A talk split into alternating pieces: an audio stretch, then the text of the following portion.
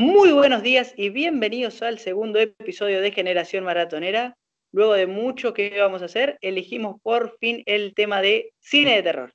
Sí, este es eh, el cine de terror, pero sobre todo la parte de cine de terror eh, más actual, no tan eh, del cine de slasher de los 80, de los 90, donde el cine era más baños de sangre que otra cosa. En este caso elegimos el cine actual, donde vamos a hablar de películas de terror psicológico. A mi derecha tengo al señor Lisandro Blanco. ¿Cómo estás, Lisi? Buen día, buenas tardes, buenas noches al oyente, donde sea que nos esté escuchando. Eh, estoy bien, por suerte, llevando bien la cuarentena. Ahora, hoy supimos que se extendió, pero bien. Y bueno, una cosita de mi parte, quería agradecer a quien sea que esté escuchando este episodio del podcast y al que haya escuchado el anterior. Y si estás escuchando este y no escuchaste el anterior, por favor anda a escucharlo y muchas gracias por acompañarnos que fue un gran episodio, la verdad la pasamos muy bien grabando el cine de superhéroes, la verdad la pasamos muy bien. Y a mi otro costado tengo al señor Marcos Vilardi. ¿Cómo estás, Marquitos? ¿Cómo estás, Franquito? ¿Todo bien? ¿Todo bien? Y sí, dijo escuchar como muchas veces, me parece. ah, bueno, contento, contento de poder hacer el, el, segundo capítulo, el segundo episodio de este maravilloso podcast y nada, entusiasmado para ver qué va a salir el día de hoy. Estamos en altas horas de la noche, así que por ahí se escucha algún o algo. Estamos en altas horas de la noche grabando, en la noche de un jueves. Y contentos porque se. Bueno, contento de mi parte, esto simplemente saliendo un poquito del podcast porque se pudo salir por fin la noticia de que va a haber una nueva Justice League con, el corte de, Zack Snyder. Pero bueno, sacando eso, volvamos al podcast donde estábamos. Eh, bueno, dijimos que íbamos a hablar del tema de podcast de terror. Vamos a hablar de tres películas buenas y tres películas falopas, de esas que nos gustan a todos. Y vamos a comenzar con así. Va a empezar, voy a empezar yo, va a ir Marcos, va a ir Lisandro, después vuelvo yo y va Marco y cierra Lisi. El gran Lisi cierra. Quiero comenzar yo con mi película Falopa, Falopita, Falopita. Dejamos lo bueno para el final. Eh, quiero comenzar con Black Room. Black Room es una película de una duración de una hora y media, del 2016, dirigida por Rolf Kanensky, que hizo 15 eh, películas y ninguna destacable, así que no, no importa si no la conoce. Está protagonizada por Natasha Hendristech y Lucas Hassel. La verdad, no los conozco, no se preocupen. Creo que nadie los, nadie los escuchó nombrar. Y si nos están escuchando, voilà, hola Luquitas y hola Natasha. Eh, bueno, ¿de qué trata Black Room? Va a sonar raro cuando lo diga, ¿eh? escuchen. Black Room trata sobre una pareja que se muda a una casa, estos dos que acabo de nombrar, se mudan y encuentran que en la casa habita un fantasma sexual. Sí, como dije, fantasma sexual. Por lo más raro y bizarro que suene, es así la película. La película nos va a ir narrando las aventuras de esta hermosa pareja, mal actuada, donde vamos a ver cómo el fantasma va a empezar eh, haciendo travesuras locas, ¿no? Que haría un fantasma sexual, que serían como violaciones fantasmáticas. Sí, sí. Qué famoso, ¿cómo empezó? sí, no, ahí es para arrancar bien arriba, bien arriba. Sí, eh, sí, no sí, sé, sí. Al principio no, no, sabía si estaba en Pornhub o estaba en Netflix. Así que me quedé por el morro de ver qué iba a pasar. Es una hora y media, una, una montaña rusa, un monorriel. Bien, ¿qué teníamos? ¿Qué, les estaba contando? Bien, el fantasma este, la particularidad que tiene es que es un fantasma sexual y que lo que a él le importa es dominar el mundo. Sí, así como suena, no es gran guion, pero bueno. Eh, durante una hora y media lo que vemos es cómo este demonio sexual va incrementando su poder hasta que posee uno de nuestros protagonistas. Esto es, recuerden sin spoiler, y esto pasa entre los primeros 15 minutos, así que no les estoy contando mucho de la historia.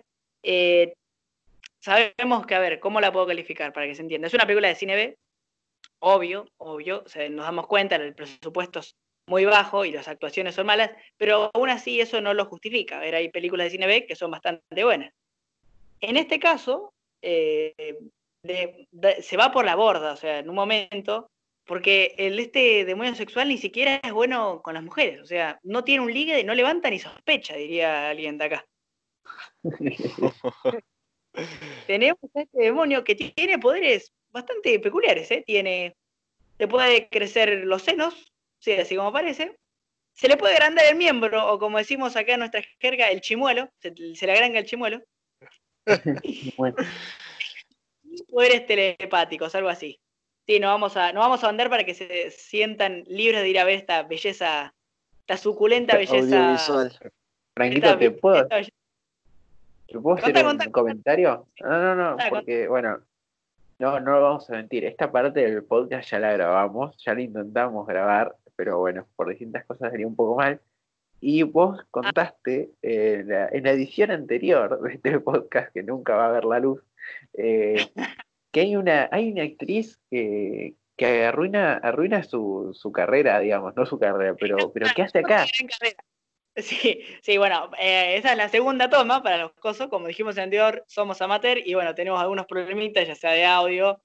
Y bueno, lo que sí, bueno, ahí al principio de la película eh, participa una actriz, una señorita ya anciana, que se llama Lynn Shane, para que los, lo conocen, para que no conocen, estuvo en la saga de Insidious, eh, una gran saga, las primeras dos películas, donde estuvo James Wan, una gran serie, pero que acá no sé qué hacía la señora, se ve que le pagaron, se ve que todo el presupuesto se fue para ella, porque no sé qué hacía acá, pero bueno, eh, yo vi, estuve investigando, cuando terminé de verla, primero lo, primero que sentí fue, eh, me sentí el hombre topo cuando dice, han perdido cuatro minutos de mi vida y quiero que me lo devuelva. Bueno, acá perdí una hora y media de película y quería que me lo devuelvan, de tiempo. Eh, y MDB, por ejemplo, le dio 3,3 de puntaje, de 10. Yo creo que fue bastante generoso, no se merece ni dos puntos. Bizarra. O sea, para, para ir cerrando mi película, voy a hacer este comentario. Me sentía, para los de la vieja guardia como yo, me sentía en Phil Zone buscando películas acondicionadas, por no decir otro nombre, a las, a las 12 de la noche. En algunas escenas, no, es asqueroso. Películas acondicionadas. Es de 0,5 francolitos para, como decíamos, eh, para el que no sabe eh, qué es este sistema de francolitos, vamos a usar eh, como, como las estrellas o los pochoclos o lo que sea que usen ustedes. Nosotros vamos a usar un sistema de francolitos. Sí, sí. van del 1 al, del 0 al 5, porque, porque se puede, porque nosotros nos lo permitimos. Van del 0 al 5 con comas también. Claro, con coma. Por eso 0,5. Ni, llega ni a un francolito. Es terrible. Sí, Marco. Para todos los que estén escuchando este podcast, patente pendiente. en cualquier momento, chicos. Patente, pendiente, por favor. Por favor, no lo robes. Eh, bueno, de vuelta, si la quieren ir a disfrutar, este suculento placer audiovisual está en Netflix. Y Nada más, eso es todo por mí, por ahora. Por ahora les traje esta hermosa faropa y los dejo ahora en manos de Marquitos. ¿Qué, qué nos tenés, Marcos? Oh, Franquito, tengo una, una película espléndida, una película espectacular de, del año pasado que la verdad que, que sorprendió. Y nada, vamos a estar hablando de As, traducida al español nosotros. ¿Qué película? Qué peliculón, la verdad que. La a ver Sí, sí, sí, yo al, principio no lo había entendido, pero una vez revista se entiende mucho mejor y la verdad que te, deja maquinando la cabeza. Está dirigida por Jordan Peele, que el, chabón este también eh, fue director de Get Out. Para los que no la conocen como Get Out, es eh, Huye. Gran película para, para la gente. A mi parecer, no, no, no, no me gustó mucho. O sea. Vamos a volver a a Marcos de vuelta por segunda vez o sea, enseguida La anterior o sea, o sea, el tema es que yo ese, no sé, capaz que no, no me engancho en la película y ya no me gusta. tengo gustos muy peculiares, diría. Para todo, Marcos, recordé que Get Out ganó un Oscar a mejor guion. Y este chico igual dice que no le gustó. o sea, sí, sí. ¿Qué, está pasando? Un Oscar a mejor guion. No, bueno, discúlpenme, son cosas que pasan, cosas que pasan, chicos. Si ustedes me eh, bueno, a ver la saga de Yarnado, yo los voy a obligar a ver a Marcos Huye una vez más. No, no, por favor. bueno, a ver, gente, ¿qué tenemos por acá? Eh, nada, empezamos. La, la película es, a ver, en sí es una crítica a los Estados Unidos, como para decir algo un poco más resumido y no spoilearlos tantos, pero dejarlos ahí con la manija porque es una, muy, una crítica muy grande a los Estados Unidos. Eh, y nada, eh, vemos una familia que se va de vacaciones, que esto que el otro, a un lugar donde la protagonista de, la película, que, es la mujer que de nombre eh, Adeline, disculpa, ah, se llama el personaje. se llama Adeline ah, y, la actriz se llama para que acá tengo el nombre de la actriz Lupita Nyong'o. O como se diga. Lupita, Lupita para los amigos. Lupita, sí es Lupita. Tenemos a, tenemos a Lupita, que siendo una niña está como en una feria más o menos con los padres, y llega un momento en el que se pierde. Y ahí es cuando entra al típico eh, pasillo de los espejos estadounidense, súper típico. Eh, en Estados Unidos, obviamente, acá no. Eh, entra, claro, la, nena se pierde, no entiende un choto, y en un momento se cruza con una persona igual a ella. Y nada, vamos a contar un poquito, ¿qué serán? 15, 20 minutos del, de, lo, principio de la película. Claro, la nena la ve, tiene un, mal encuentro con ese, ese personaje misterioso y básicamente se trauma. La, la nena se trauma, no habla, eh, bueno, empieza a bailar ballet, cosas así, bueno. Se van de vacaciones, aunque le, o sea, la familia le tuvo que rogar a esa mujer para que puedan ir de vacaciones. Y nada, vamos a, decir algo que pasó en el tráiler. Creo que está en el tráiler. En el que se ve otra familia eh, enfrentada, a, enfrentada a la casa donde está esta familia quedándose de la familia de Lupita, vamos a decirle, la Lupita Family. La de la protagonista, sí, eh, Lupita. Claro.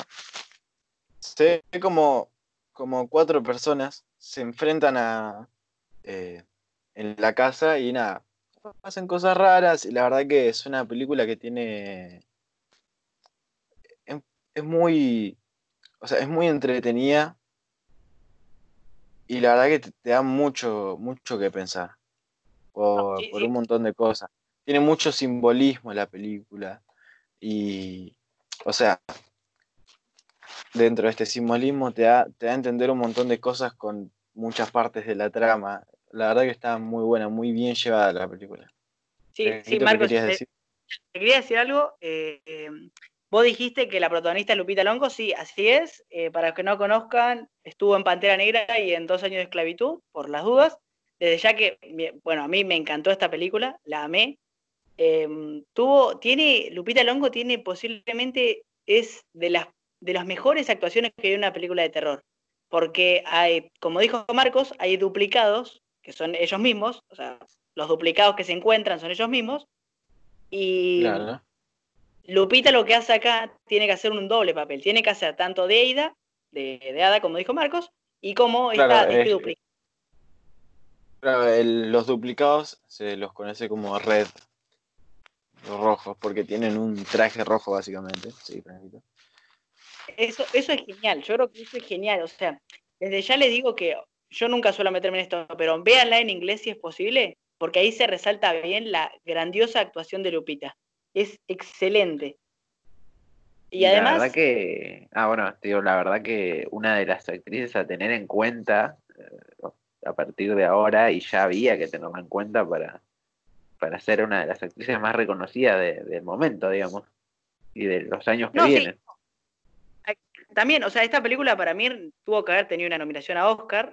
No, sé si coincidís, Marcos, pero para mm. mí, o sea, lo buena que es, mereció una. No la recibió y estuvo en la ceremonia de, apertura de los Oscars, que la verdad no me importa para nada. Yo quería una, yo quería una invitación, por lo menos, porque fue muy buena.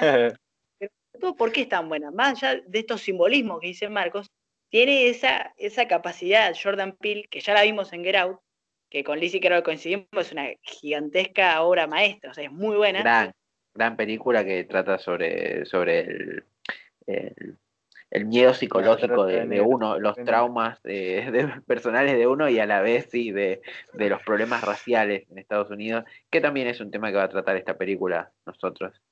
Sí, o sea, lo que hace Jordan sí, también. es meter personajes afroamericanos en estas dos obras fueron todos personajes afroamericanos. Entonces las historias se sienten como un poquito más arraigadas a la verdad, a, la hora, digamos.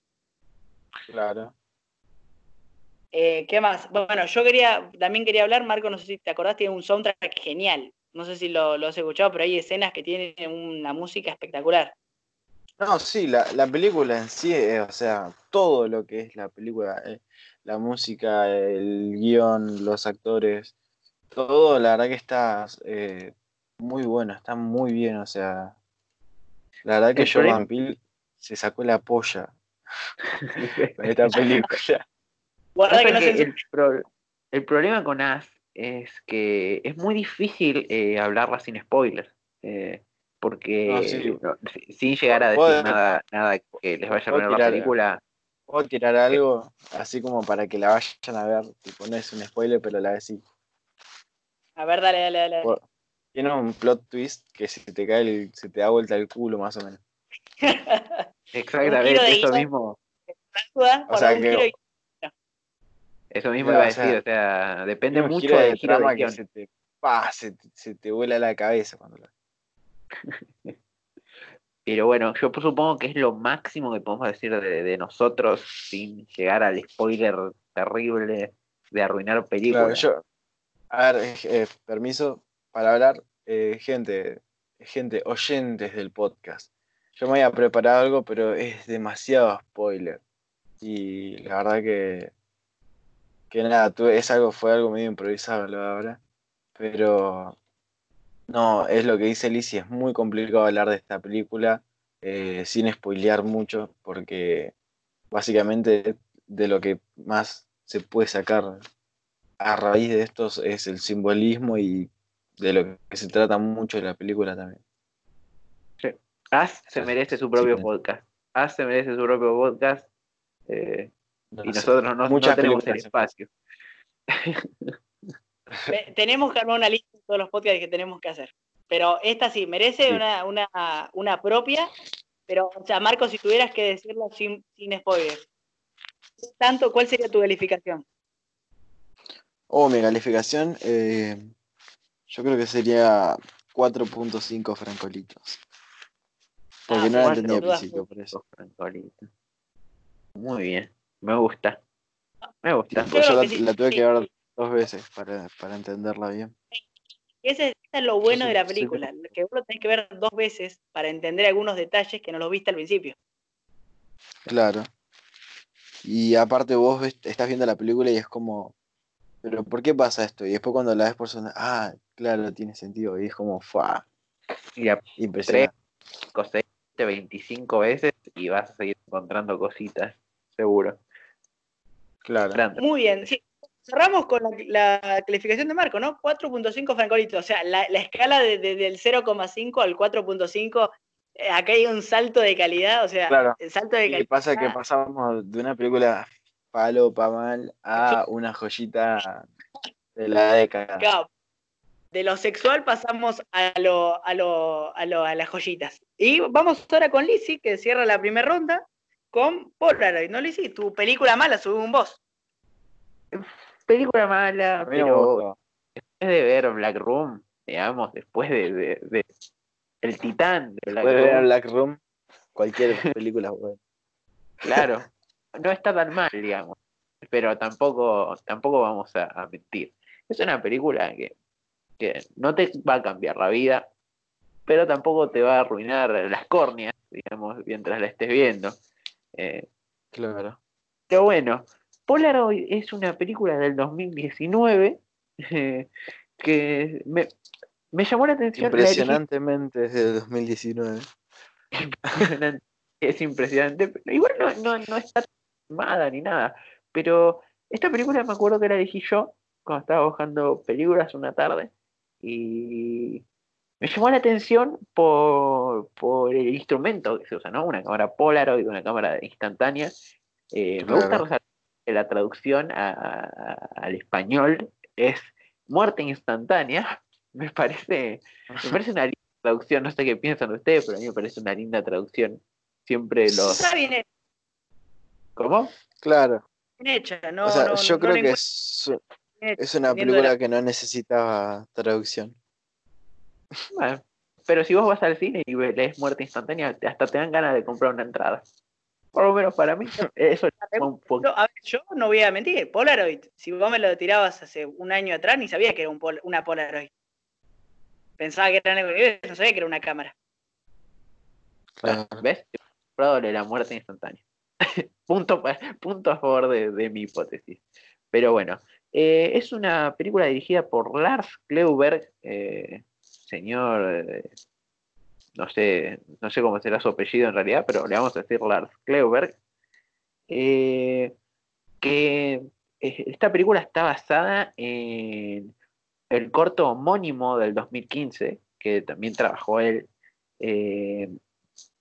y tiene como protagonista a Bert, Fischer, que, perdón, ese es el nombre de, la protagonista, a Catherine Prescott, que también aparece en Skins y Finding Carter. Eh, la verdad no tuve la oportunidad de ver ninguna, pero creo que es... ¿Sí? Yo la vi en La razón de estar contigo dos, la del perrito que renace y renace, me hizo llorar, pero bueno, eh, y no es mala actriz, por lo, poco que la vi. Y en ah, esta tampoco. Vi, la razón de estar contigo uno. Me faltó ver la dos. Está en la dos. Eh, yo, me acabo de enterar que hay una dos, chicos. yo también. Eh, ¿Qué sí, sí, me, hizo, me hizo querer llorar con perritos de vuelta. Igual Vamos a hacer un podcast de, ser, de películas de perros para llorar. Ese es un buen podcast. Pero, insisto, pequeño inciso, eh, yo estoy en contra de las películas de animales estoy en contra porque de, los dramas con animales estoy en contra porque empiezan con cinco puntos extra para hacerte llorar, porque eh, ya sabes que hay un animal y vos ya estás más sensible. O sea, vos ya sabes que se va a morir. Claro, no, no, Marley. Bueno, este muere un montón de veces. Gracias por el spoiler, gracias por el spoiler. Tremendo spoiler que se va a comer la gente. Ah, vale. Pero me hace así que no, no vieron una película que es de hace dos años ya. bueno, digamos, eh, esto es, una película que eh, esta protagonista, Bert Fischer, eh, es una chica bastante recluida, bastante asocial, se queda con ella misma, pero tiene como un amigo con, el que trabaja, con el que trabaja, y este amigo la conoce muy bien y le regala una cámara Polaroid de las originales, muy buena, muy bien cuidada, porque sabe que a ella le gustan. Eh, el problema con esta cámara es que cuando la, eh, chica con sus, con sus amigos empiezan a sacar fotos con esta Polaroid, una silueta empieza a aparecer en el fondo de las fotos y a lo largo de los días se van dando cuenta que las personas que están en esta foto empiezan a morir. Eh, ya, contaste toda la película, Alicia. Bueno, pero es, de la esa es la primicia, no contó nada. Contó la primicia nada más. bueno, yo tampoco. Yo les, cuento la otra primicia. Es una poronga la película, chicos. No la vean. ah, la pasa que tenemos tres opiniones, el espectro de tres opiniones en la que yo, en la que Marco dice, yo la odié. Yo te digo, la verdad que no me molestaría verla de vuelta. Y vos, Franco. Yo la eh, disfruté, no me gustó, no digo que, oh, qué obra me entra. Me la disfruté, estuvo buena. La, tiene la función de entretener entretuvo, listo. Es una hora y media de linda. No es Black Room, no, no es blanca. claro, pero tampoco. sí. Polaroid es una película de comida rápida. Es rápida y fácil de digerir. Listo. No digo que tiene que ser buena, es rápida y fácil de digerir. Listo. Bueno, yo he de reconocer que. Es una buena descripción. Sí, pero a mí yo de reconocer me sorprendió. Yo creo que el día de la vi igual estaba medio distraído y fue como que me, comí el, giro de guion. Hay un pequeño giro de guion y me lo comí. Sí, ese giro de guion es medio, medio como, dale. Sí, complicado. es como, es como, dale, primero me contás, ah, pero dale, boludo, en serio. Y es algo así. Y es como que es muy o sea, es una película de terror, pero está muy out of context, corte, está muy fuera de contexto, ¿no? Es como que te meten en una historia que ya empezó, ¿entendés? Sí, sale muy todo, todo muy nada, todo muy agarrado de los claro. Es como que te meten en, en, una segunda temporada ya de una, ¿viste? Este, este, ¿sabes, qué? ¿Sabes qué? Empecé a ver Grey's Anatomy. Ah, sí, sí, empecé por la cuarta temporada. ¿Entendés? Pobre fandom de Grey's Anatomy, arroba Franco. Pero, pero bueno. Soy fan. Soy fan, la he visto. No soy fan. oh, bueno. No nos metemos en eso. Pero bueno, eh, si quieren ver una película de terror regular, como la mayor parte de las películas de terror modernas, pero con elementos eh, diferentes, como la cámara Polaroid o un espectro que no está tan mal hecho, o sea, y una trama que tampoco es tan mala, les recomiendo Polaroid. Y, aunque sea, no van a ver Black Room, digamos. Claro. a, ver, Lizzie, yo, te puedo decir algo. Déjame, déjame decirte algo de esta película. Que yo noté un par de cositas mientras estaba, la estaba viendo, noté un par de cositas. Voy a ser sincero, me asusté en algunas partes. Me agarró dos partes en las que me asusté. Dije, uh, te juro, te, juro, acá no te asusté en algunas partes. Eh, te, digo mis anotaciones, no, no me aburrí, eso es lo principal, no me aburrí. Me asusté en algunas partes, y eh, bueno, lo que te dije, tiene la función de entretener y lo hace. Yo la pasé bien. Yo no sé cómo te asustaste. La verdad, eh, eh sí, sí, es como, uno que yo me cagué todo. O estaba distraído o qué, pero eh, sí. No, pero en, un momento, a ver, disculpen si voy, a hacer un mini spoiler, muy chiquito. En un momento el espectro este, como que se llega a ver, parece un alien, chabón. Lo que menos parece es un espectro. Como que metieron un alien ahí en la película que nada que ver. No, el maquillaje, bueno, está, mal. Y, bueno, Lizzie, vos dijiste que no está tan mal. Yo creo que los únicos puntos malos, más allá de esto, que son los personajes en sí, que sirven más como carne de cañón que como una especie de, de ayuda. O sea, ni tienen profundidad, podemos decir. Ah, bueno, no la tienen. Son los extras que están ahí para morir. Sí, sí, sí. Pero incluso la protagonista si te das cuenta. O sea, si te das cuenta, la protagonista, no, esto no se spoiler, pero eh, la, la, personalidad protagonista es muy, muy que va de un lado a otro, porque nosotros la conocemos como la rarita del colegio, a la que le hacen bullying, y después como que eh, tira como que iba a fiesta y nada que ver, o sea, sos, o sos rarita o ibas a fiestas, mami.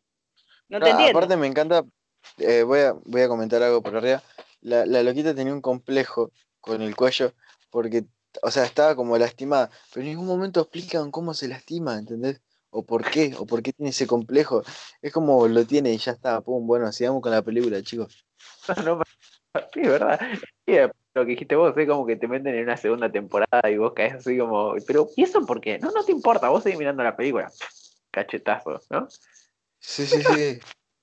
Pero bueno, no, no, no, no, tampoco estoy buscando tanta profundidad. Así que si yo tuviera que, dar mi rating en francolitos, le daría. Sí, 2,5 francolitos. Pero. ¿Sabes que lo anoté lo mismo? O sea, le puse 2,5. ¿Y vos, Marcos, cuánto le tendrías que dar? Porque así hacemos un promedio. Porque en las otras. No, yo. Dimos, pero. Es, que no, no me gustó para nada, pero, pero sí le voy a dar un 2,5. Un 2, un 2 yo soy. Yo, yo, no puedo ser igual que ustedes. Uy, nada, si un 2, pues no. 2,5 no me gustó. Vamos, vamos, a darle 2,5. No, claro. no es tan mal. No. Bien. Eh, tras ese bostecito de Marcos, vamos con la siguiente película. Sí. Tenemos. Vamos ahora. Midsommar. Uf, polémica. ¿Por qué polémica? pero no, complicada. Mi, mi, mi, mi, niño, mi bebé, mi bebé en este podcast es Mitsomar. Todos van a elegir otra, pero yo, yo me aferro a Mitsomar y la abrazo, la abrazo y la voy a proteger. Bien, Mitsomar eh, me toca a mí, a pesar de que Alicia parece que es su bebé, pero yo no la voy a matar, ¿eh? a mí me gustó mucho y la elegimos como joya de, este cine de terror. ¿Por qué? Vamos a ver, vamos a hablar de más bien, primero de qué va. Eh, la historia nos narra a una pareja, Dani y Christian, eh, Dani protagonizada por Florence Pugh y Dani eh, y Christian por Jack Raynor. esta pareja em, sufre una tragedia, Dani, personal, eh, no voy a contarla porque es un pequeño spoiler, pero no la voy a contar, sufre una tragedia, y a partir de ahí la relación va en pique. La relación de ellos va en pique, eh, empiezan a tener problemas, y surge eh, la idea de los amigos de Christian de ir a Suecia, a un festival conocido como Midsommar, que es el nombre de la película. Bien, al parecer los amigos no quieren que, ella, que él esté con ella, pero él al no tener la confianza, o vamos a decirlo claramente, los huevos, voy a decirlo así, disculpen a quien no joda, pero tener los huevos de separarse, eh, decide ir hacia eh, este festival de, de, Suecia. Él viaja y ahí encuentra este movimiento, es como un pueblo, una, una especie de secta, por decirlo así, donde eh, lo que parece ser vacaciones se va convirtiendo en cada rito, se va volviendo más macabro. Esa sería como la eh, de qué va la película en sí. Pero ahora vamos a hablar qué me pareció a mí. Lo primero que hay que resaltar de Midsommar, y creo que Lizzie va a estar de acuerdo conmigo, es la belleza visualmente te deslumbra, te, te mata.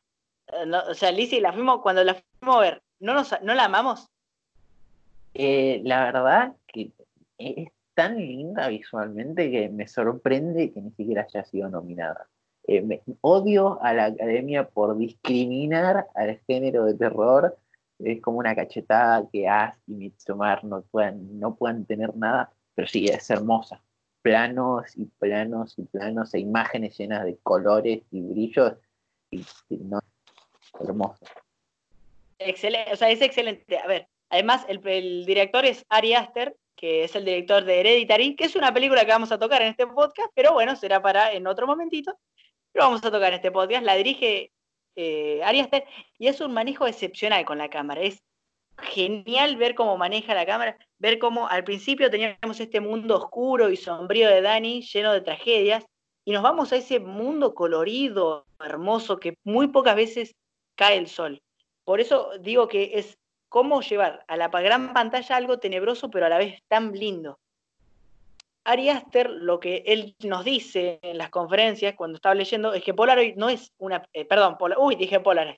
matame, oh. matame. Mato, te mato ahora. Me quedó Polaroid de que era buena película. que Ari Aster, volviendo, volviendo. Ari Aster nos dice que Midsommar es una película no de horror, de terror, es una película sobre cómo la ruptura de esta pareja se va llevando, porque la, la, la relación es un desastre. Sin embargo, yo encuentro que en ese mismo planteamiento de Ari Aster de decirnos que la, la historia sobre esta relación que está en ruptura, no se sostiene a lo largo de la película. La relación sí es un desastre, pero la ruptura y el final de estos personajes, que no puedo decirlo, no tienen mucho que ver con eh, la película, con el desarrollo. No vi en ningún momento ese nivel de toxicidad para decir, ah, está bien cómo terminaron los personajes, o miren esta ruptura. Porque el tipo, a ver, el tipo al principio de la película discute con ella, y es medio gil el tipo, pero no tan gil como para dejarla, ¿entendés? O sea, gran frase para el, para el, para el día de hoy. Era gil, pero no tan gil. Acá, acá entro yo. Acá saqueo yo tacleo yo, te tiro, pero te saco volando y entro a defender a, mi hijo acá, me metí y estoy acá. No, no me puedes decir eso. La relación se lleva bien. Eh, sí, pero para, que, habla vos y después yo. yo. Para, después va Marcos. Habla, habla Alicia, No, que la relación se lleva bien y, y se ve esta pequeña toxicidad, como él quiere se tira y afloja, pero todo lo que va pasando en, el pueblo este sí va complicando el avance de, la relación, o sea, de, de las decisiones de él. Como que en algunos momentos quiere tomar el coraje, pero lo que pasa no lo deja. Y también eso te lo demuestra. O sea, lo que vos decís, no tiene huevos, no, no tiene huevos en ningún momento. Y yo, eso ya te demuestra que la mina lo quería, lo hubiera revoleado una de las mesas que estaban ahí. O sea, la relación se va bien, o sea, e, el mero hecho de que a veces falte el contacto entre los personajes te demuestra el poco contacto psicológico y físico que había. Pero bueno, Marcos, decir algo. Yo, pero Marco, a ver, yo te respondo. ¿Qué ibas a decir, Marco? Yo, eh, nada, que yo no estoy hablando porque no vi la película, nada de eso. Gracias, oyentes de nada, listo. Digamos. Problemas laborales no, no que, Lo dice en el podcast que no vio, no vio Midsommar, hay que, hay que asesinarlo. No, no, disculpen, pasa que tuve muchos problemas técnicos durante eh, la, planeación de este podcast y bueno, es la película que no, que no pude concretar, ni siquiera pude ver un resumen. Así que nada, eso quiero, gente. Yo, yo, te quería comentar, vos me decís que eh, la, la, relación va bien. A ver, la relación comienza con este golpe bajo que vemos desde el momento en que ella sufre esa tragedia. Y ahí la relación empieza a caer en picada, o sea, ella empieza a tener más dependencia de él, pero él a la vez quiere salir de esa, de esa, de esa relación, pero nunca veo que el tipo en sí vaya esa curva creciente para que vaya diciéndole, bueno, ¿sabes qué? Me cansaste, te culpo de esto. O sea, está siempre ese de, como dijiste vos, tire y afloje, pero nunca se siente esa, como te digo, toxicidad. No, supongo que nunca vamos a llegar a un acuerdo, porque... Pero para, para eso igual no empaña, no empaña la gran película. Para mí eso no lo empaña, o sea, es una gran película. Repito, o sea, como te decía antes, a mí me deja, hay momentos de la película que te dejan fascinados, pero lados al mismo tiempo, o sea, es muy visceral, te resulta incómodo, o sea, estos rituales de iniciación, de despedida incluso que hay algunos, son muy bellos y algunos te dejan helados. Mención especial para el primer ritual que vos estás ahí en la película. No, no sé qué, no, no, la verdad que no está pasando nada, llega el primer ritual y, y decís, ay, ¿en qué me metí? Me quiero ir, me quiero ir de, de la sala, por favor alguien sáqueme. y otra cosa, y es que yo siempre eh, eh, me meto mucho en el tema del doblaje, soy bastante defensor del lenguaje original de cualquier, cualquier cosa. Y no me gusta el hecho de que en español la película se haya traducido con Midsommar y el subtítulo de El terror no espera a la noche. Porque es como. A medianoche, a medianoche. Acá dice el terror no espera la noche, pero, pero no sé. Pero, pero, porque hay una explicación de eso. O sea. Sí, bueno, hay, pero. No es spoiler, no es spoiler, pero a ver, el lugar este Midsommar, por una cuestión de. se ve de localidad, rara vez oscurece. Pero a mí no me molesta, ¿sabes? Incluso me da como más ganas. ¡Wow, wow, wow! Sí, sí, no, la verdad que esa, es la gracia de la película, que transcurre solo de día. Sí, incluso eso tenía que te quería destacar. O sea, cómo a pesar de ser de terror, este, el, sol predomina todo el, todo el tiempo. O sea, nosotros estamos acostumbrados a que las películas de terror siempre sean de noche para que el gran villano este esté durante la noche. Sí, Marcos. Eh, no, eh, lo, que está diciendo del sol. Eh, si, si vamos a tomar un ejemplo, pues, podemos tomar como ejemplo la película Polaroid. Polaroid está todo el tiempo de oscuras. O sea, en ningún momento a la gente se le ocurre prender una puta luz. Está todo, o sea, toda la película está ambientada en, en no hay, no hay luces, ¿entendés? O sea, es como que eh, estar en un lugar donde no existen las lámparas y todo el tiempo noche, noche, noche, noche, noche, noche, noche. Y cansa. Sí, hay, hay una serie de, de, cosas que vos decís, dale, boludo, prende la luz. No seas boludo. ¿Qué, pero Dos minutos, ni dos segunditos. Anda a tocar el interruptor, Bobby. Si no, te vas a chocar con todo, querido. Prende la luz. Te lo entiendo. Pero, escenas en las salas de revelado, pero, pero después, como, Carlos, estás en tu casa, prende una luz. Prende una luz. O sea, está bien, tal vez tienen. Pará, pero pará, les daré una explicación. Tal vez tienen a Edenor y les va a cobrar una fortuna. Puede ser. Apagar la luz. Edenor. No, tal vez te cae de Nord 12 mil pesos. Pero bueno, yo creo que podemos llegar a la conclusión de que, de que eh, eh, va a haber dos tipos de personas. Team Mitsomar, o sea, en cuanto a Ari Aster me refiero. Team Mitsomar, Team Hereditary. Yo, acá. Cuando lleguemos a Hereditary, ahí discutimos Hereditary. Que vamos a tener otro gran cruce. Pero, en fin, eh, voy a dejar, voy a dejar mi, mi opinión final Midsommar es una película que creo que todo amante del cine debería ver. Sin duda alguna, para mí fue la mejor película de terror de 2019. Más allá que tuvimos a As, pero esta me gustó un poquito más. Eh, los actores no, no, no son flojos en ningún momento. Em, como dije, hay momentos, y es tan importante esto del sol, que resalta más el terror. No es ese terror de jumpscare. Acá no hay jumpscare. Yo creo que si hay un jumpscare hay uno solo, pero creo que yo mismo lo armé porque no recuerdo uno solo. No es como esas viejas películas donde solo había jumpscare. Y la verdad, no, no hay mucho que decir. Es visceral, es incómoda, es bellísima a la vista y tiene muchos mensajes que y creo que acá hay un gran punto en que todos deberían prestar atención cuando ven.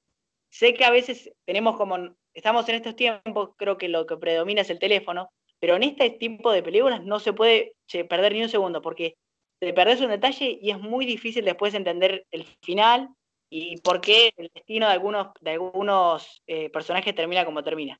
Pero en fin, mi calificación es 4.8 eh, no le doy el 5 por este problema que dije de la ruptura, que para mí no hay una toxicidad tan grande, pero es una excelente película, en fin.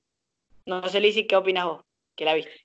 Yo me, me, tiro más al 4,5 siempre porque me gusta redondear, pero yo le daría, para mí es un 5. Para mí es un 5 de 5. Eh, lo siento, es un 5 de 5 y, quizás muy, muy sesgada la opinión, pero, pero me parece increíble. Y hagan por favor y vean, vean Midsommar. Eh, si este podcast sirve para que una persona vea Midsommar y además de Marcos, eh, vamos a estar contentos. si, lo veo una, ya vamos a estar. Bueno, eh, cerramos Midsommar, ah, que... ya, la voy a ver, ya la voy a ver a Midsommar en algún momento. que te decimos que es buena. Bueno, hasta ahora en el podcast, para ir resumiendo hasta dónde nos quedamos, bueno, vimos primero el desastre lujurioso de Black Room de Netflix, que está disponible en Netflix. Vimos después, Marco nos dio As para, para ver, de Jordan Peele, excelente obra maestra. Lizzie nos dio Polaroid, una película de terror que no es tan mala como las demás que vamos a decir, pero que tiene sus errores. La promediamos con un 2.5 y ahora les acabo de dar Midsommar, esta obra maestra, por favor vayan a verla, no sean, no sean bobos. ¿Y ahora qué nos tenés, Marquitos? No, sean como yo, no sean como yo. A ver, ¿qué tenemos por estos lares? Seguimos con con yo seguimos. Disculpe. Esperen que tengo unos problemas técnicos. A ver, tenemos eh, mi película falopa, básicamente. A ver, gente, vamos a, a, a resumir el resumen que dijo Franco. Ya pasamos la película falopa de Franco, la película joyita de Franco. Eh, ya dimos mi joyita y la falopa de Lizzie. Y ahora toca la falopa de las falopas mi falopa. Me encanta. Me parece perfecto. Violador. Así de alto. ¿Cómo, cómo, cómo? Se cortó Alicia. Ah, perdón, eh, no, que decía que pasamos a las falopas de, a las falopas de las falopas y eso que pasamos por una película de un demonio violador. O sea, la vara quedó altísima y esta película agarra la garrocha y la salta, la, la atraviesa volando. Vamos a ver si ah, Marcos puede subir a Black Run. A ver, ¿qué, nos tenés, Marcos? ¿Qué nos trajiste hoy? Tenemos Puertas Abiertas, que básicamente es una película que se vio mucho, se vio, no se disfrutó. Una cosa es verla, otra cosa es disfrutarla, porque tenemos a, un actor que eh, Logan, eh, va, en la película es Logan Wallace, hace Logan Wallace, el hijo de Naomi Wallace, que es Dylan Minnette, que, muchos lo conocerán como el chico este de de 13 razones del porqué o algo así. O, sí, esa mala serie también. Sin Reason Why. Franco, estás siendo odiado por niñas de 15 años y en adelante. Tienen que saberlo, chicas. Tienen que saberlo. No es buena es aburrida la serie. Es muy aburrida. es coherente. Ya después ya cualquier cosa. Pero volviendo, volvamos. Volvamos, volvamos. Eh, el director Matt Angel, que es, o sea, ni siquiera, o sea, no, no, no tiene otras películas. sí, se notó, se notó, que no tuvo otras películas. o sea, Matt Angel no tiene otras películas.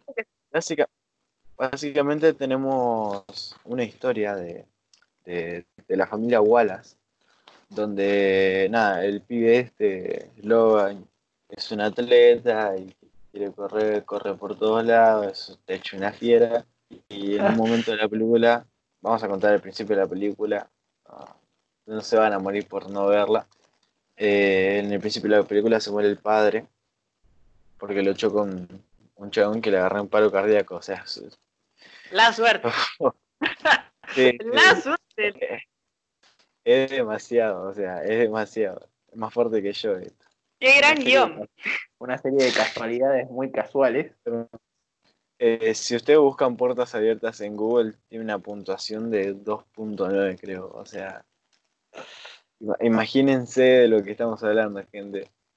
Y nada, tipo, claro, se muere el papá, tienen eh, problemas económicos, y acá es donde empieza la película, si se le puede llamar película. Eh, claro, una, una tía de ellos, que es súper rica, le dice, bueno, chicos, yo tengo una, una... ¿Cómo? Te digo que otro cliché, o sea, un guion. Ah, sí, es un cliché, cliché más grande que la vida. Eh, cuestión, la, tía, que es millonaria, que es súper rica, le dice, che, miren, yo tengo una casa donde pueden vivir por el momento, pero es una casa abierta, por eso se llama open house o puertas abiertas, que, que está en venta la casa y la gente puede entrar cuando quiera, gente que es de otro lugar, tengo un problema con el gato, discúlpeme, gente. ¿Está? Eh, problema gente que es gente que es ajena a la casa puede entrar a la casa cuando quiera para ver la casa. Básicamente dije casa muchas veces. Y nada, están en la loma del culo, aclaremos eso. Y, y básicamente para darle una conclusión a, este pequeño resumen, eh, como es una casa puerta abierta, hay un, hay un asesino que, que entra y ya está. Tipo, después véanla ahí. la película, que quieran. Es, es, una película. O sea, lo, que tiene de malo es que son es un cliché atrás del otro y tiene un final asqueroso, básicamente. Mira, mira, Marco, yo, te voy a comentar algo. Yo la vi de vuelta, la volví a ver, la he visto hace mucho tiempo cuando se estrenó y no me había gustado, pero la volví a ver y la descubrí que era peor. Pero ¿qué anoté de malo? Yo anoté. guion, basura, terrible, o sea, los actores bien, guion basura terriblemente mal. Después, eh, hay una hora, la, la, película dura creo una hora y media, una hora no hacen nada, están como estáticos, lo único que eh. o sea, lo único que es la casa, pierden tiempo en el sótano. Claro, es como todo el tiempo intentando averiguar. Eh, es que la quiero contar porque es muy divertida la película. Yo creo que, yo creo que a la gente no le da mucho, un poquito de... tiempo. Pasa que la gracia de la película esta es el final, por eso. Pierden mucho tiempo al pedo. Claro, vayan a verla, pero es un asco. O sea, véanla simplemente para desilusionarse con el final. Es lo más divertido de la película. Una cosa que yo noté cuando la estaba viendo es que mal llevado que está el suspenso. O sea, ah. eh, las escenas del sótano son, son terribles vos estás en el sótano. Yo, yo, no sé cómo, cómo es que está categorizada como terror esta película. No, sí, es que está muy mal, está muy mal terminada. Vos estás ahí y decís, bueno, ahora va a pasar algo. Y no pasa nada. Y vos decís, ah, bueno, bien, me comí la mague. Ahora ya en cinco minutos pasa algo. Y pasa media hora y vos decís, flaco, no hiciste nada. no hiciste nada en media hora. O sea, me podría poner a, no sé, a jugar al solitario mientras veo la película y capaz que pasa algo más interesante. ¿Y, sabes también qué? O sea, ¿qué noté en este guion de mierda? Perdón, ¿eh? Perdón la palabra que usé. O sea, el, lo que más me genera conflicto es este personaje, Logan, que no tenés amigos, no familiares, nadie que te pregunte, che, ¿cómo está? Un mensaje, nadie se preocupa por vos. O sea, el, el, tipo, el tipo se le muere el padre, se va a la casa y es como, no sé si tenía amigos, si conocía a alguien, Pierde toda comunicación, o sea. Es lo que pasa con, la película esta de, de Polaroid. Te, meten en una historia que es como. Ah, ya está, queda ahí. Y. Es, es, como muy out of context, o sea. No, pero, pero la diferencia de Polaroid, Polaroid por lo menos va pasando cosas. O sea, la, la, película te muestra esta ni siquiera, en la hora que no pasa nada, ni siquiera profundiza en esos personajes. Claro. Y, sin spoilear nada, sin spoilear nada, el final te hace quedar con cara de. ¿Ah? Bueno, sí. una hora y media de película para esto. Es abierto, eso podemos decir, es abierto.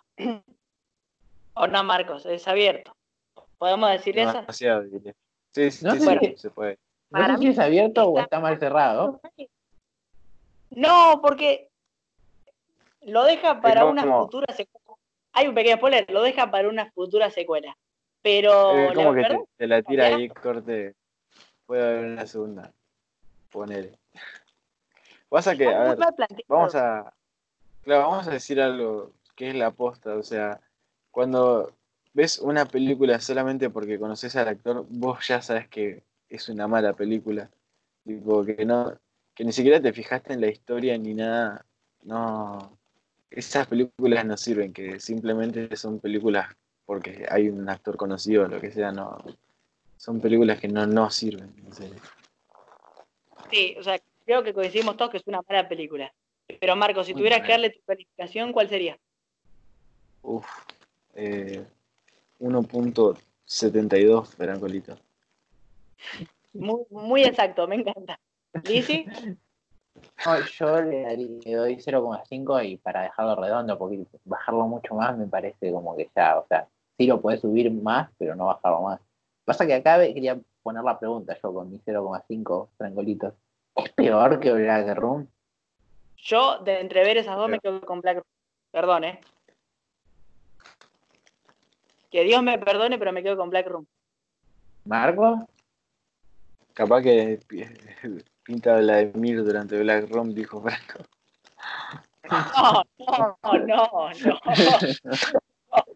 Así que se puede hacer más interesante, dijo. No, yo. Da algo más al paisaje.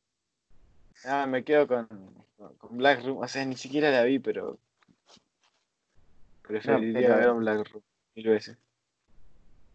Por su pequeña drama. Es que Black Room, aunque sea, te puedes reír. Creo, creo que aunque sea, te puedes reír con Black Room, pero con, con Open House es como que. Ah, desperdicié, es el verdadero, desperdicié una hora y media de mi vida y quiero que me la devuelvan. Y no me voy a ir de acá hasta que me lo devuelvan, por favor. Podría haber no te vas a ir porque no te la van a devolver.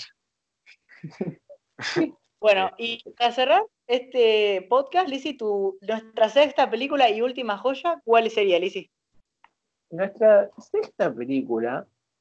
Eh, ah, esperen, una cosa antes de seguir. Eh, entonces le anoto 0,5 a, a, a, sí, 0,5. Perfecto, le anoto 0,5. Perfecto. Ahora sí, ahora que podemos seguir. Vamos eh, con Hereditary.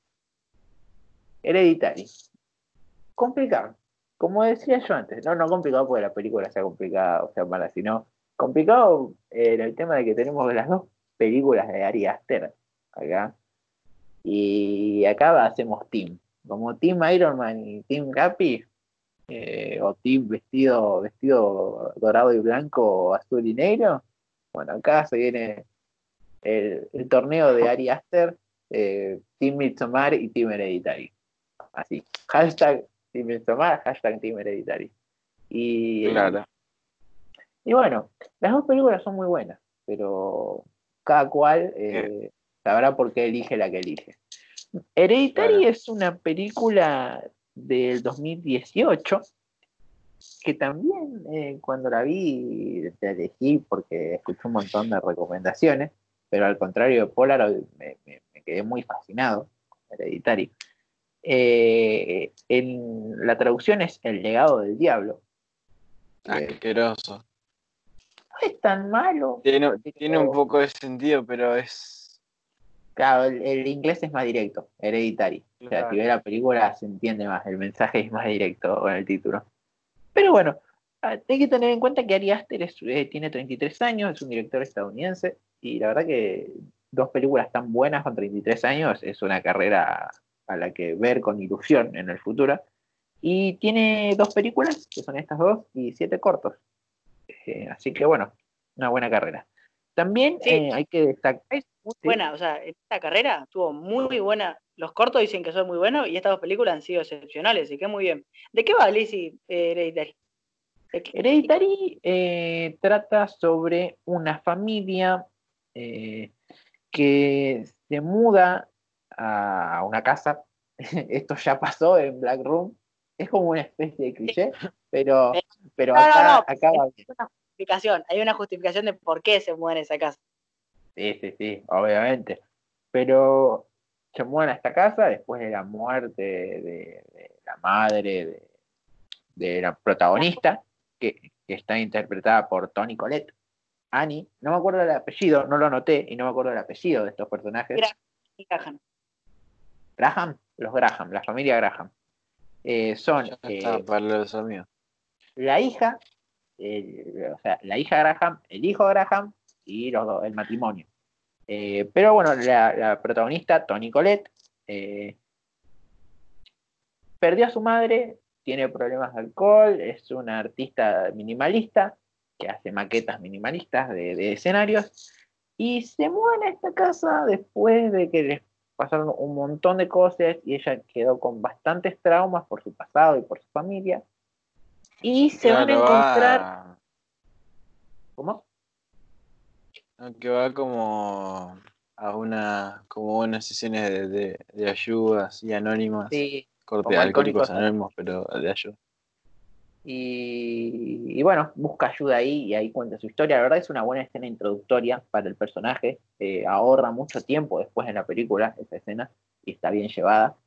Eh, pero bueno, las cosas se van a empezar a complicar cuando después de mudarse para tratar de sobrellevar los problemas que ya tenían, esta familia, eh, cabe destacar que la hija de esta familia es un poco peculiar, por decirlo así. Eh, eh, también hay que destacar que la actriz que hace de, la hija Graham tiene una enfermedad, no sé si lo, buscaron, tiene una enfermedad, por eso la cara que tiene eh, ah, claro. No es, maquillaje, es una, es una enfermedad eh, que te produce deformaciones eh, óseas y musculares. Por eso, por eso la cara así, viste que se le nota la cara un poco, un poco muy real. Claro, claro es como un poco rara. Sí, sí, pero es porque es real, no, no es una máscara, no es maquillaje. pero bueno. Ah, no, no sabía eso.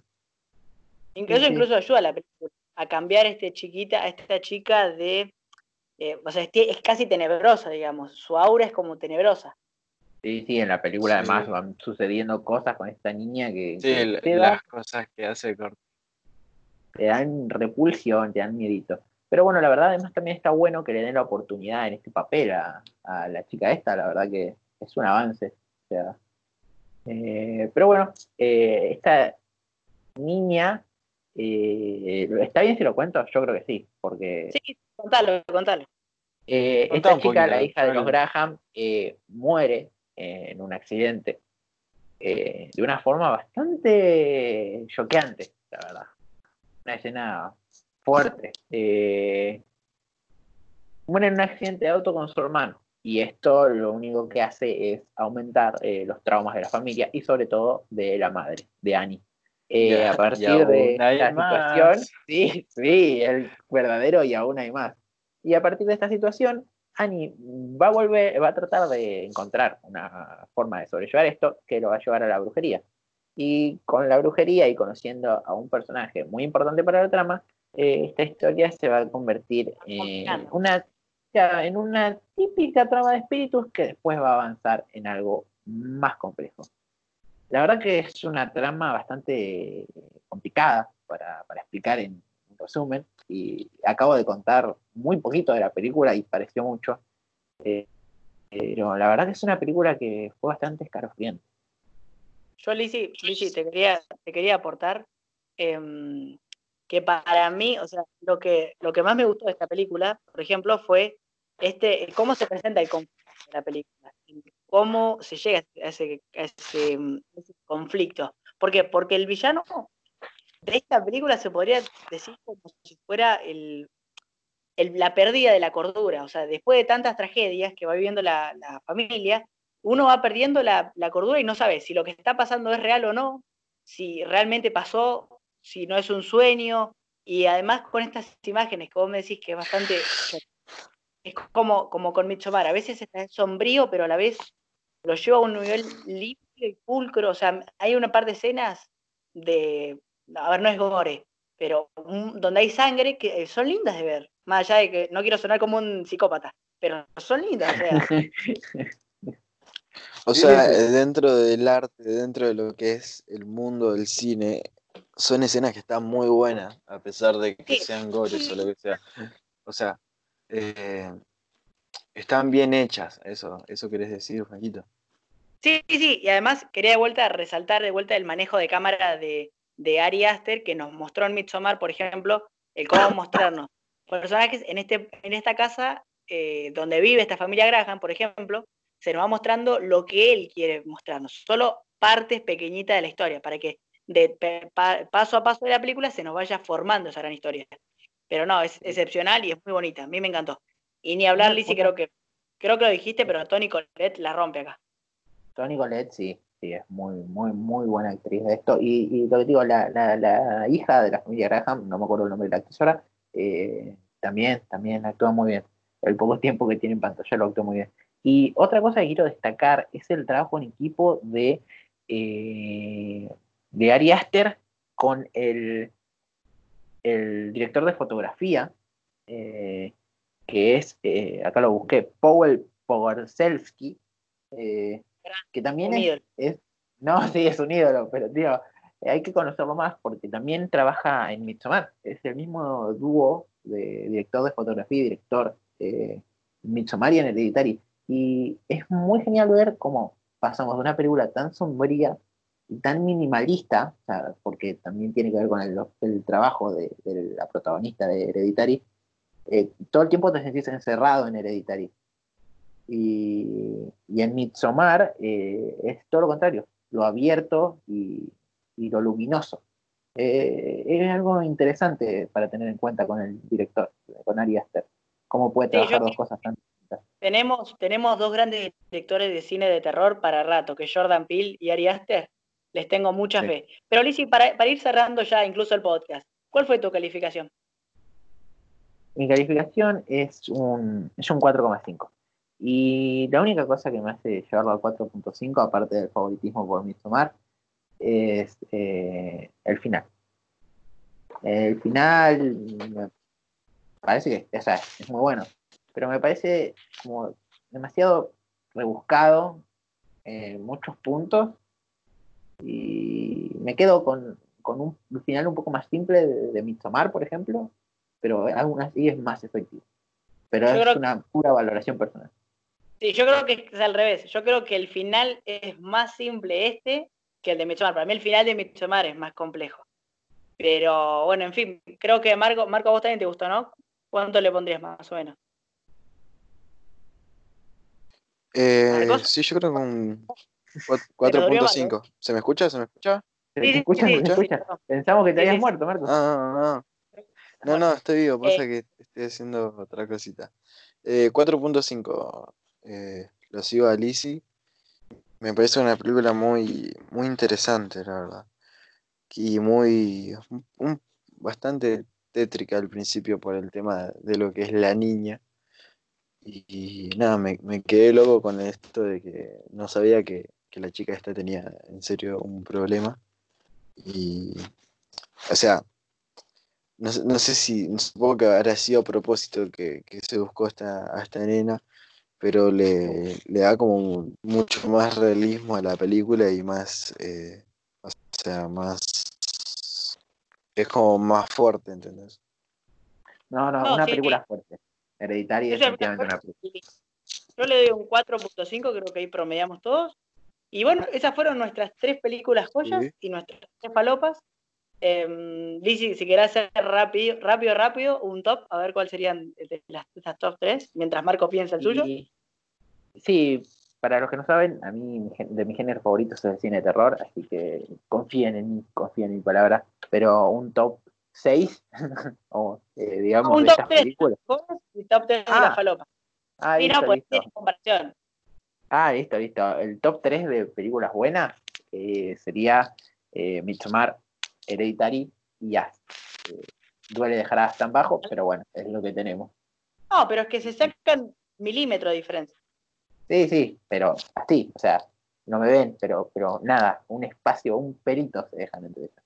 Y de las malas, eh, Polaroid, Polaroid queda primera, primera de, bien, y después bajando al infierno tenemos eh, a, Black Room y, y a, Open House, que bueno, Open House tiene, tiene gotera por todos lados. Así Sí.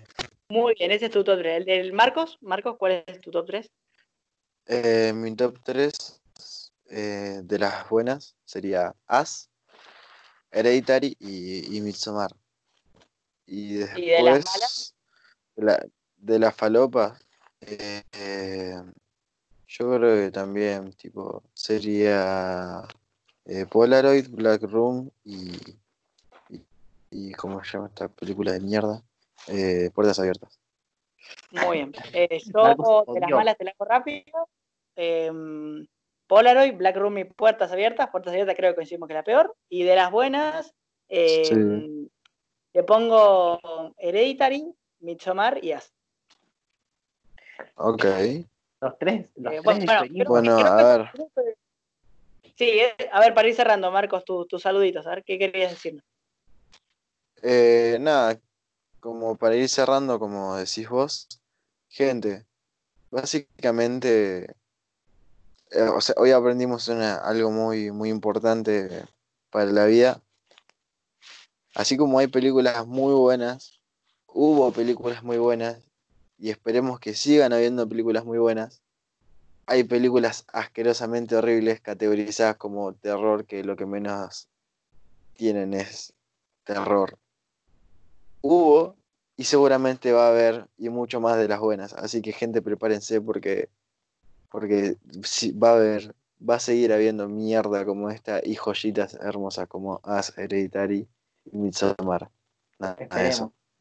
Bien, ese fue Lizzy, tus últimos aportes antes de despedirnos. Y mis últimos aportes es, háganse un favor y vayan a ver Midsommar. Ya, ya, después vean Hereditary. Primero Midsommar, primero Midsommar si alguien está conmigo, vaya a mi tomar.